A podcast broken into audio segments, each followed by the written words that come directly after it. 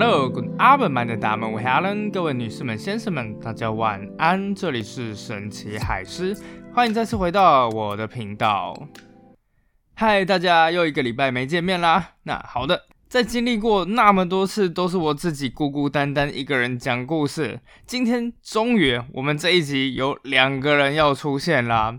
其实啊，今天要出场的这个人，在文化普及圈算是蛮大咖的。我相信应该有蛮多人都看过他的粉丝团的。所以今天我们就来邀请一位博物馆界的大咖，那就是毕业自台大历史系，当过金门博物馆馆长，目前在英国攻读博士。结果一问之下，竟然还比我小个三四岁的不务正业的博物馆霸的怡如。嗨，大家好，我是不务正业的博物馆霸大编、中编、小编的怡如。那我本身就是跟海狮一样是历史系，那后来就是踏入了博物馆，不能说误入歧途，但是就是在博物馆做科普相关的知识这样子。好，那今天邀请怡如非常的特别啊，是因为我之前啊有听到他出了一款线上课程叫。听见大英博物馆，那听见有人终于来讲大英博物馆的故事，我自己个人觉得蛮感动的。之前在读书的时候就很爱去博物馆，那我之前有一年啊去了荷兰，整整八天，那大概六天都待在阿姆斯特丹的那个国家博物馆里面，然后剩下两天去梵谷博物馆这样。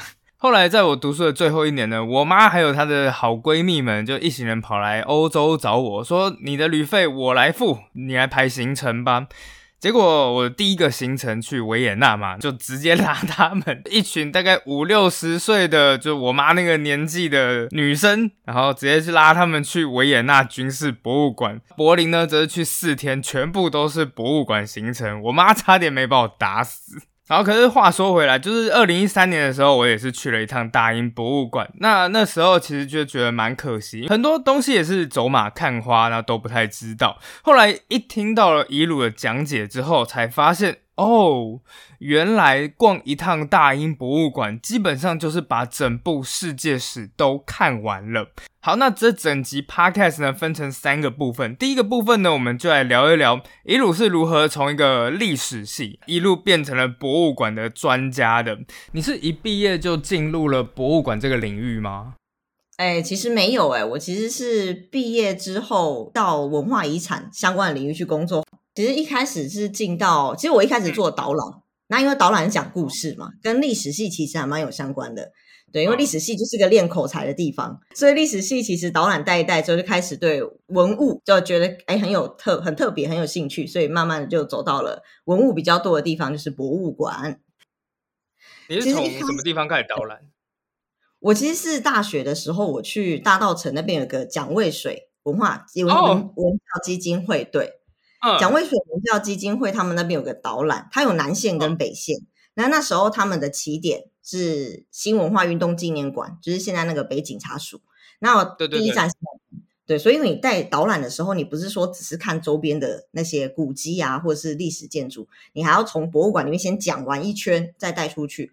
所以，因为那个新文化运动纪念馆就是在讲我们日治时期台湾文化协会有关的文物还有历史，比如说林献堂啊、蒋渭水那些文人，所以导览当然就需要让观众去认识文物，还有文物背后的历史，要有一个关联性，所以就开始慢慢对哎博物馆有比较多的认识，也产生兴趣。哦。这个地方放了这些展览是博物馆比较常出现的一个形式，那就开始踏到了博物馆的领域，觉得说哎可以朝这个方向迈进，而且刚好跟历史系的所学是比较有关的，对，听起来好像的确真的就是蛮是历史系可以开始着陆的一个点。你刚刚说的那个博物馆是那个有圆形监狱的那个博物馆吗？对，就是有就是水牢的那个部分。对对对对对对对哦，那个时候我去看了之后，也真的是觉得蛮可怕的。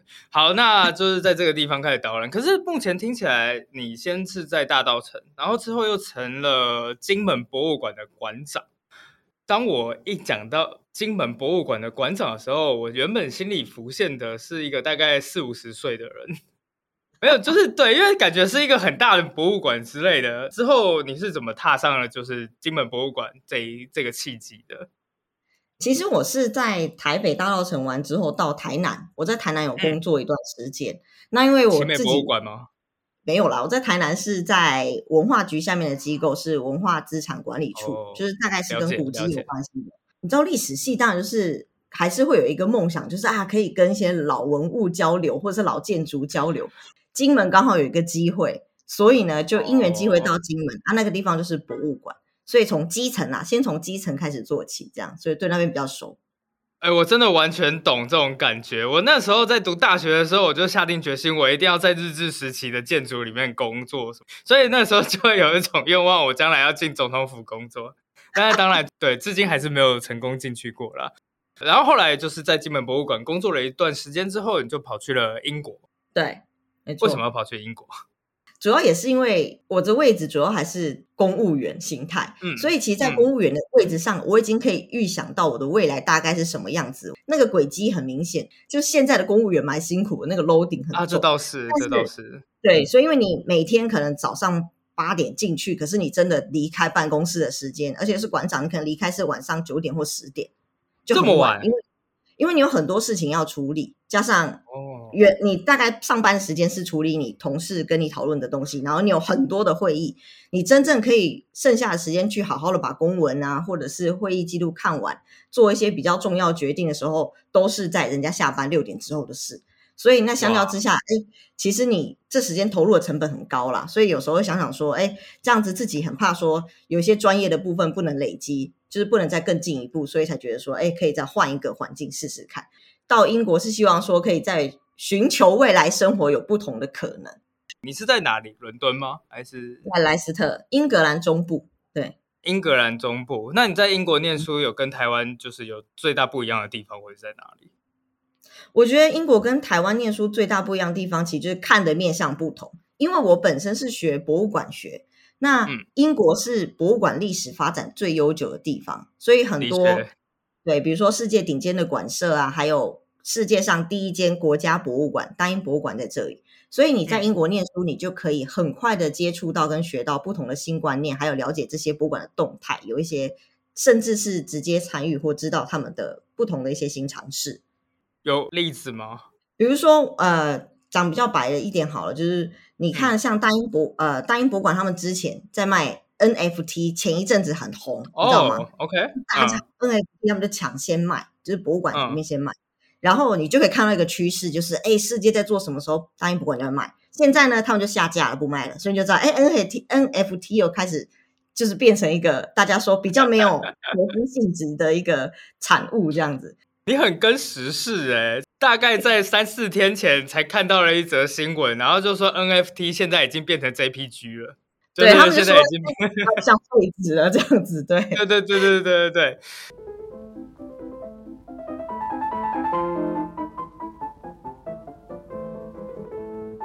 好，那在这第二阶段呢，我们就要来讲讲世界各国博物馆的前世今生，然后到最后也带到你课程里面的一个主题啊，就是大英博物馆。故事开始之前，我想要先问一下一个脑筋急转弯，请问一下怡如，你觉得如果你到一个城市里面，但这是一个铁人行程，你只有两个小时要逛完大英博物馆，你觉得你第一个要逛的地方是哪里？是门口吗？为什么是门口？先拍张照，以示自己来过，这样子，人家就不知道你有没有看过里面了。哎，这相当优秀哎，哎，这好像还可以哎。好了，没有，我们那个时候其实就遇到这个问题，因为我们当时是一群人过去的，其中只有两个人真心想要去逛博物馆本身，剩下那个只打算要真的就是在门口，然后拍张照打个卡这样子。后来讨价还价之后，我们只剩下两个小时要逛完整个大英博物馆。你知道我们最快的方式去了解整个大英博物馆，第一个去逛的叫做纪念品店。OK，很好。因为纪念对，因为纪念品店有卖的东西，你就知道哦，那绝对是大英博物馆最精华的东西。然后看完之后，马上再冲过去。后来我们发现这一招实在是太好用了。馆长，你觉得我们这个方向怎么样？我觉得很好啊，因为纪念品店都是卖自己的镇馆之宝那一种啊，我觉得很好。对啊，所以这个 idea 算是聪明的，就是。对，而且你拿到纪念品店，你还跟人家说：“哎，我已经来逛过，然后回去看一下纪念品背后的介绍，你就哎，我可以弥弥补、恶补一下知识，这样子。”对，对对对对对，就是这样子。言归正传了哈，所以我想要先问一下博物馆的起源，因为你在之前有写过一本书啊，那这其实是全世界各地的博物馆。所以最早的博物馆是古希腊时代就出现了，起源跟缪斯女神有关。为什么？希腊人他们非常重视艺术，他们以前就是会在公共场所摆那种美美的雕塑。就你现在看到很多大雕塑、人体雕塑，那都是在公共场所放的。然后自己以前在家里装水啊、装酒啊、装腌制食物的罐子都有图案。如果你说实用的话，它干嘛要有图案？但他们都有图案，因为他们觉得艺术是生活的一部分。所以他们当然那时候就对灵感，也就是缪斯这件事情很好奇。在希腊神话里就出现了缪斯女神，就是九位古老文艺女神的总称嘛。比如说代表了音乐啊、舞蹈啊、艺术啊这种。呃，领域那还会提供灵感，所以博物馆就开始哎，跟这个有点连结。那最重要就是因为过去的希腊人也知道拜拜要拜神明最喜欢的东西，比如说你拜月老用巧克力，你拜女神就要用她喜欢的，比如说艺术表演啊，或是各种艺术品，就开始把那些东西堆在神庙里。那开始庙里有很多这种艺术品，就是博物馆最早的雏形。所以你看，为什么大英博物馆长得像希腊神庙？那它其实是参考起源，所以做出来的。哎，世界上最早的博物馆是哪一所啊？目前文献比较知道就是亚历山大博物馆嘛，就是那个图书馆。博物馆跟图书馆的起源是一起的。为什么的原因是因为书在以前很贵啊，博物馆是放珍贵的东西，所以以前就喜欢放书这样，所以博物馆跟图书馆的起源就连在一起了。亚历山大的这一个，我稍微解释一下。亚历山大他原本是在希腊北部一个地方叫做马其顿，那后来在进攻完埃及之后呢，他建立了一个城市叫做亚历山卓城。亚历山卓城他就在那边，然后盖了一个就是自己最大最大的图书馆，叫亚历山大图书馆。那个时候他过世了，因为那时候不是分裂嘛，大家都要抢政，抢自己是政权，所以他的好朋友托勒密才说：“哎，我要纪念亚历山大，所以盖了这个图书馆。”这样。对对对，就是亚历山大后来过世了，然后过世其实他这个帝国四分五裂也算是被他害的啦，因为他在过世之前，他的所有亲朋好友全部都在问他说：“哎，那个亚历山大，你留了这一个这么大的帝国，结果到最后你连个小孩都没生下来，你到底要把这个帝国传给谁啊？”他讲了一句话，叫做：“我要传给最强的人。”就因为最强的人，然后就开始这样子四分五裂了。后来我记得亚历山大图书馆也是被烧掉了嘛。后来因为大家都打仗啊，图书馆就被瓜分掉了。啊，了解了解。好，那接下来博物馆就这样子持续到了现在。其实我们现在听到的博物馆，大概都是十七世纪到十八、十九世纪，博物馆在欧洲大量的出现。就是为什么当时欧洲各国都想要盖博物馆？那个是一个帝国的象征吗？其实博物馆大爆发，像雨后春笋般的冒出来，它其实有两个原因。第一个就是一七八九年爆发法国大革命，那爆发法国大革命的时候，最重要就是他们把那些呃皇室拥有的珍贵的东西、艺术品，它就直接变成博物馆的形式给大家看。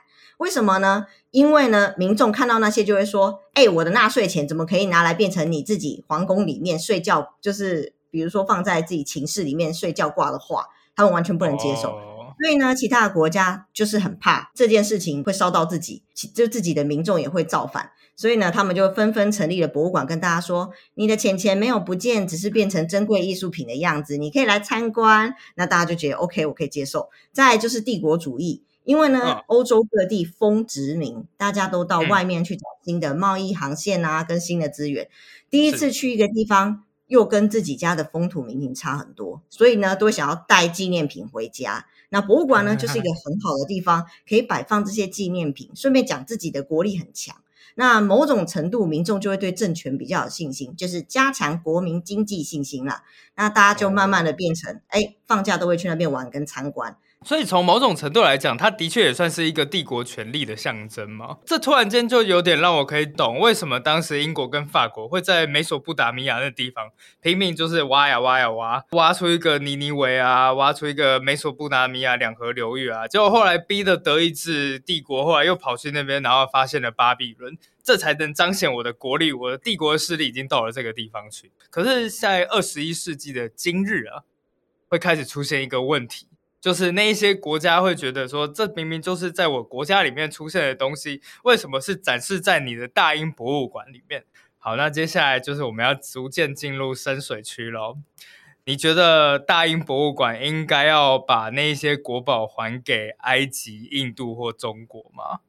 说实在的，如果这些国家的博物馆都有专业的人才、专业的保存跟展示设备，也有充足的资金。在这些前提之下，我就觉得要，因为大英博物馆它总是说自己可以照顾好这些文物，但事实上我们也知道，前一阵子就是被偷了，监守自盗，策展人自己偷的。那在过去也有曾经被偷过，被游客偷的，那还没有找回来。所以某种程度，大英博物馆说它可以照顾好这些文物的利润，已经不成立了。他们的保管是有疑虑的。那再来就是大英博物馆常常强调自己每年平均有六百万的游客来参观，他们可以让这些文物被更多世界各地的游客认识。但我个人认为，你觉得文物是要被知道的人看到，比如说看到这个东西就知道是自己国家历史的一部分，知道这个是什么东西，然后有产生文化认同感跟归属感。还是被一堆不知道的人看到，然后觉得哇，这东西很奇怪又很厉害，很像以前看马戏团的感觉。结果看了不知道，或是看了短短的解说牌，还是不知道这是什么，回家就忘记。哪一种比较好？那我个人呢，就浅见是觉得前者比较好，因为那是一种对文物的尊重。对。所以你认为就是在条件满足之后，其实大英博物馆是应该要将自己的这一些藏品还给像希腊这样。那我觉得很多例子就是真的是因为大英博物馆过去的文物真的是蛮来源有疑虑的。比如说中国前一阵子在吵，就是女史箴图要还他们，为什么？因为女史箴图当初到大英博物馆的时候，大英博物馆说有个军官，他说他刚好在颐和园。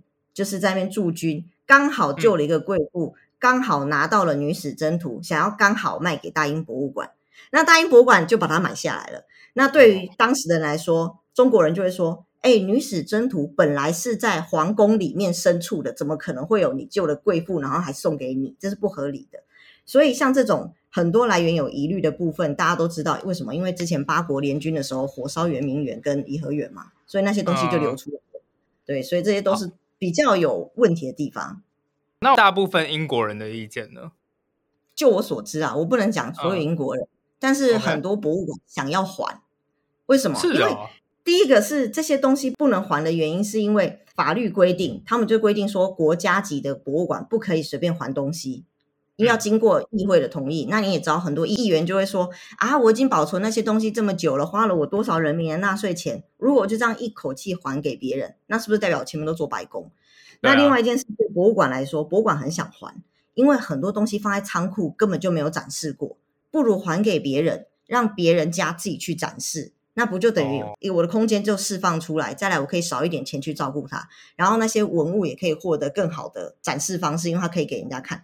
我讲一个最有名的例子好了，大英博物馆里面有一件台湾原住民的狗毛之衣，这个台湾都没有。原住民过去最好的衣服是狗毛做的，但现在已经没有，因为那个狗已经可能绝种或者是怎么样。等下什么狗？叫白白狮犬，但已经绝种了。但是有个问题就是说。这个衣服在大英博物馆从来没有展示过。如果这东西今天在台湾，我们一定把它用最高规格的方式展示出来给我们所有的人。可是它在大英博物馆从以前到现在完全都收在仓库里面。那这种情况下，如果说有文物归还的话，大英博物馆他们可能会乐意借给或是就是还给我们，让我们回去展。哎，的确，你这样讲好像也是蛮有道理的。这个 part 里面最后一个问题就是，我那时候去的时候，大英博物馆是免费的。现在即使是在台湾的故宫啊，大概也就是一百五左右，这样其实都不是很贵。那可以想见的就是一定会花非常非常多纳税人的钱。你觉得博物馆应该要自筹款项，还是国家税收补助这样子？其实我觉得最好的方式是一半一半啦。一半一半的原因是因为第一个，你全部都是自筹款的话，门票变高，那商业行为变多之后，对很多人来说，一般的家庭。比如说我家就是，比如说有五个小孩，那你五个小孩都要买票，那还得了？啊，玩了一个月都不用吃穿了这样子，所以全部是自筹是比较不合理，而且很商业化的话，会让比较一般家庭的人就没有办法参加。那第二个是全部都是国家的钱，又有一个问题，有些博物馆就比较没有竞争力，他就觉得说啊，反正国家给我钱，我去养这些，呃，这我去照顾这些文物，那我。已经做到我的本分了，我就不需要去想一些新的活动，或者是吸引观众进来的地方。因为博物馆最重要的地方是教育嘛，要让人家愿意进来。那如果有些博物馆它有这样的心态，就还蛮可怕的。所以最好的方式就是一半一半。比如说我举个例子好吗？我觉得最好的方式就是英国，因为英国它大概是啊四成是国家，六成自筹情况下，他就会很积极的是，哎，我的员工可不可以加薪？就是大家好好卖东西啊，好好想活动啊。那观众进来的时候，你就哦，你的福利靠你自己争取。那他也觉得，哎，我有基本的底薪了，但是我又可以用这个方式激励他，那就 OK。所以听起来好像就是好，国家可以保障你这个博物馆存在，但是就是最低限度。之后如果你想要自己的人生过得好的话，或者是让你的博物馆出名，你就要想办法去行销你的博物馆这个样子。对，我觉得这样会比较比较好啦。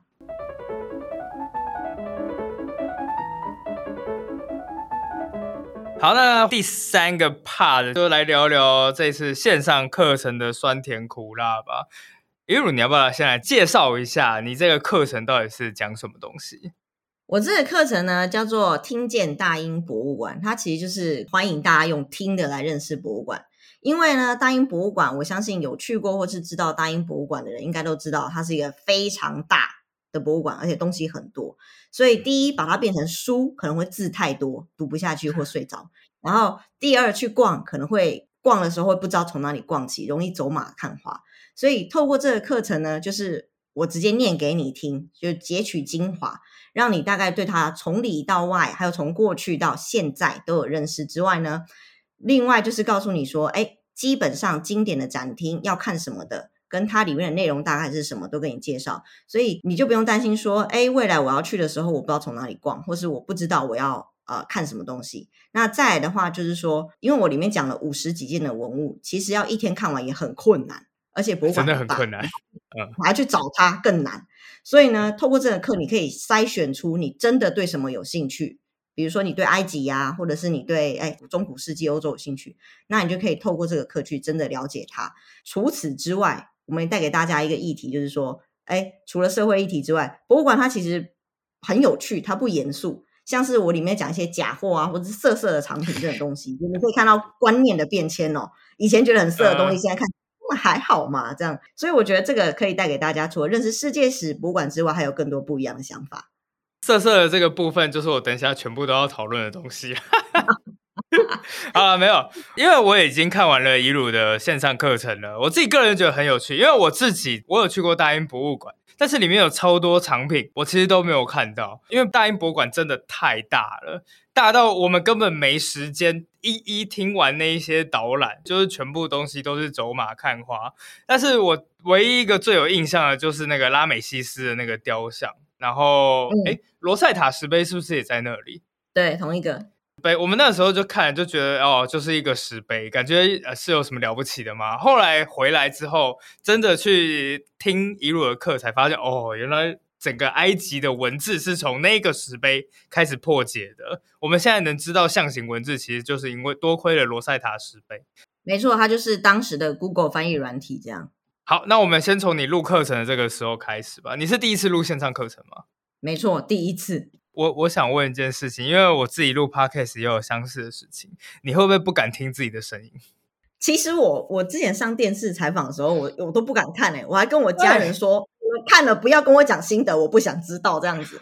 但这个线上 所以线上你还 OK 就是了。线上课程我有听完，主要是内容比较有趣轻松啦，而且这次有根据不同的主题搭配不同的音效跟音乐，比如说埃及那边就有埃及的配乐，所以我个人听的就是，哎，还有音乐，没有只是没有只有我的声音，所以还蛮满意的这样子。你你刚刚讲上电视的这个，我完全可以理解，因为之前我也上一个就是节目，在上节目之后。旁边不断有人提醒我说：“哎，这个礼拜五你的你的节目就要上了，或什么之类的。”我就很想讲，你不要提醒我，就让我这个样子，就是默默的就经过吧。可是到那个 演出的当下，我还是想起来了，我就想说：“天哪，到底要不要去看一下？”可是到最后还是不敢看。我完全理解，你知道讲话声音跟你自己听到的声音，会觉得：“哎，是谁呀？我怎么不认识他？是我吗？”对，那种感觉。对对对对，就是。我我明明觉得我自己的声音还蛮好听的，但是问题是为什么我 我一听到录音设备之后，觉得像个唐老鸭似的，就很哈兹卡西，你知道吗？觉得哎，默默的觉得自己不好意思。真的好，那呃，我们现在哎，等一下，我现在有点忘记我们录到哪一题了。哦，好，那我们来讲到就是大英博物馆里面好了，在录完这整个五十几个展品之后啊，你最喜欢的是哪一个展品？我们列出三个，然后还有这三个你的原因，因为我也列出了我的三个，我们来看看是不是相同。第一个，我觉得是我。路易斯西洋棋啦，就是用海象牙齿跟金鱼牙齿做成的那个西洋棋。然后说那个表情很怪的那个西洋棋。对对，那喜欢的原因，第一个是因为哈利波特出现过嘛，然后再来就是他表情很浮夸，比如说皇后的表情是深思熟虑，但她看起来一只手托腮，就很像刚被打过巴掌，我觉得还蛮幽默的这样。对，就会让人家很想要看一下那个路易斯西洋棋到底长什么样子。对，然后我记得国王是一脸惊恐的样子。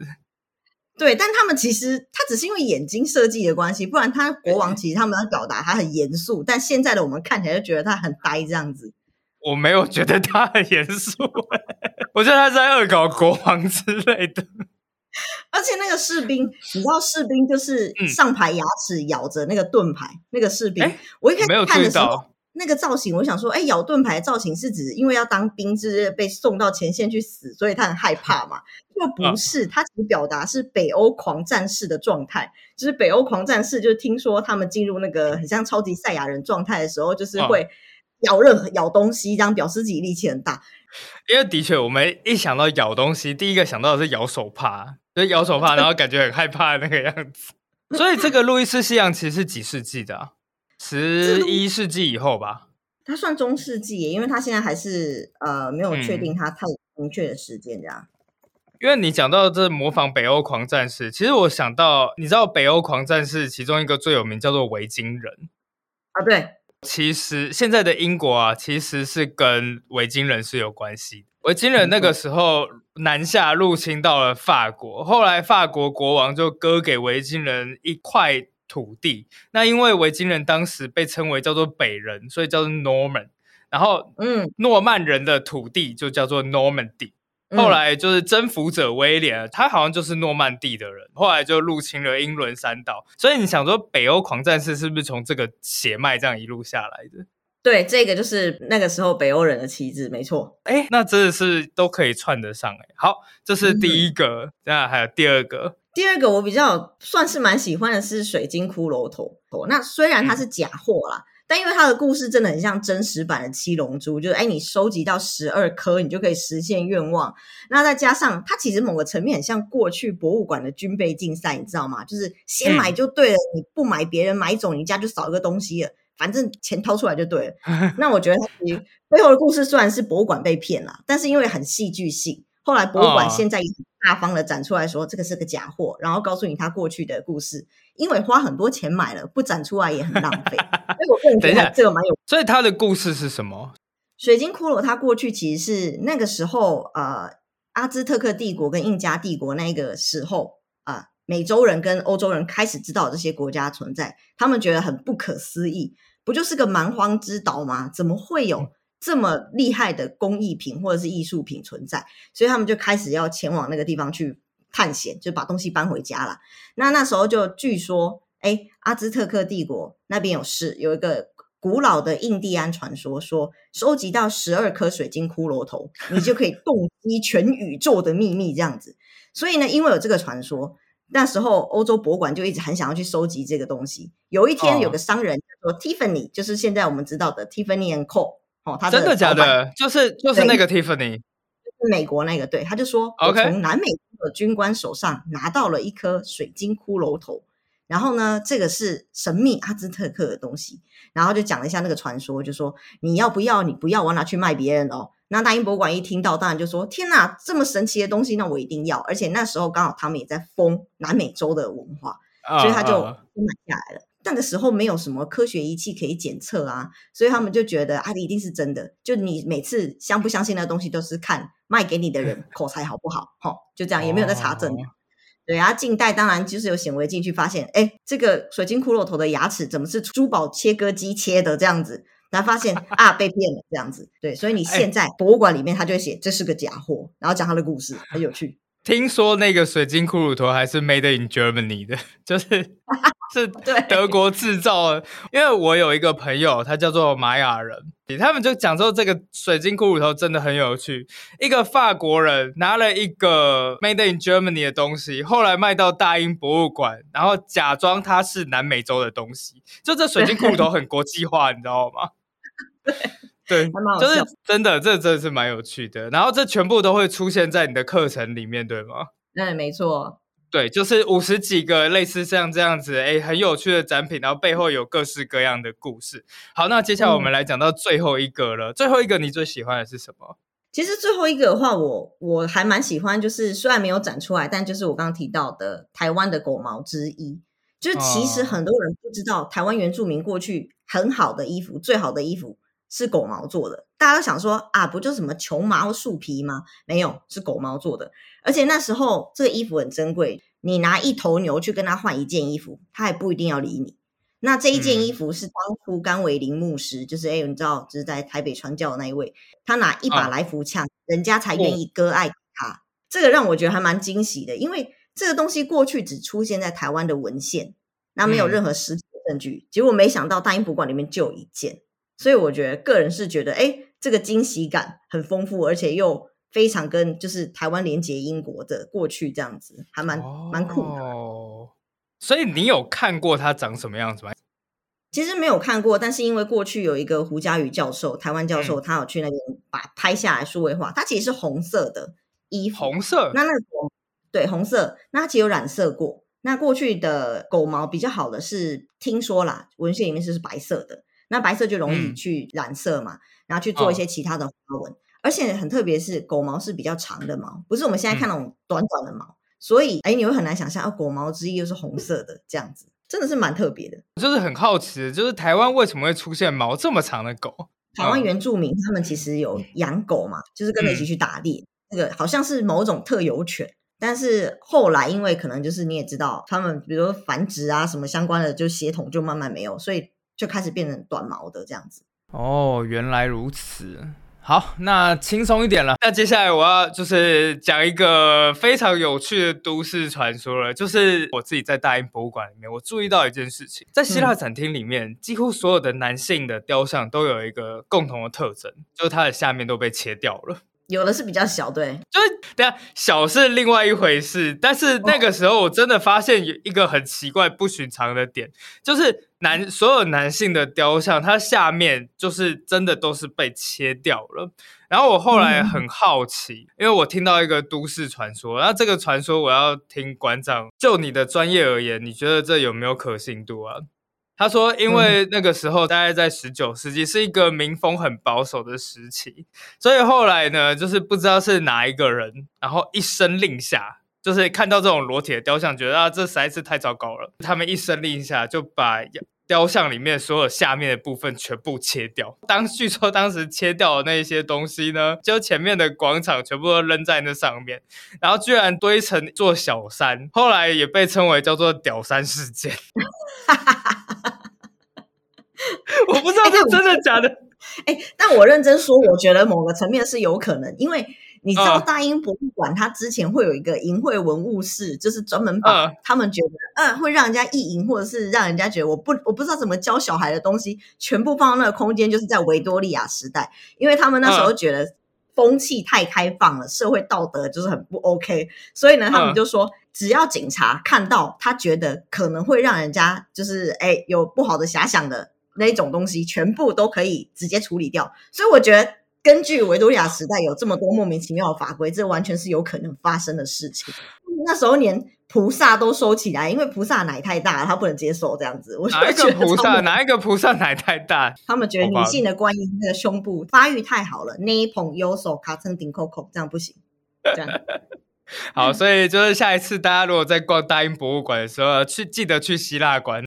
哎，我 我一直很想要向别人就是讲这个都市传说，但是作为一个历史系，我真的不敢讲。好，那现在就是讲了之后，就说那个馆长就是郭一鲁，至少说这是有可能会发生的。没错。好，所有问题就到这边差不多结束了啦。那我是那最后就是再问一个问题啦，就是哎，你可以举出一个理由，就是要大家一定要来听听这一门课程，绝对不能错过。一个很重要的原因会是什么？哎，我觉得大家可以来听这门课程的，真的是重点就是大英博物馆，真的是进去不知道怎么逛，但听了这门课，你可以知道怎么逛之外，你还可以对它有更深一步的认识。重点是你可以直接用听的，用琐碎的时间，每一堂课大概十五分钟不到。所以你可以用很零散的时间去累积你的知识，你不用担心说啊，我一听就要听一个小时或是两个小时，没有，就是非常的轻松惬意。那用这个方式去补充你对呃博物馆或者是哎世界史的认知，我觉得这是一个非常好的一个管道，推荐给大家。因为我在听你的课程的时候，真的有一种感觉，每一个每十五分钟就听一堂课，可能去洗个碗啊，或者这个样子，不知不觉你就是把整部世界史听完了。因为大英博物馆真的。展厅实在是太多，它基本上就是一部世界史。那希望下一次去英国之后呢，能够实际上请一路 带我去逛大英博物馆这样子。没问题。那我们的节目呢，也就到这边结束了。非常的感谢一路，那也希望这次你的课程大卖啦。那我们就下次再见，拜拜，拜拜。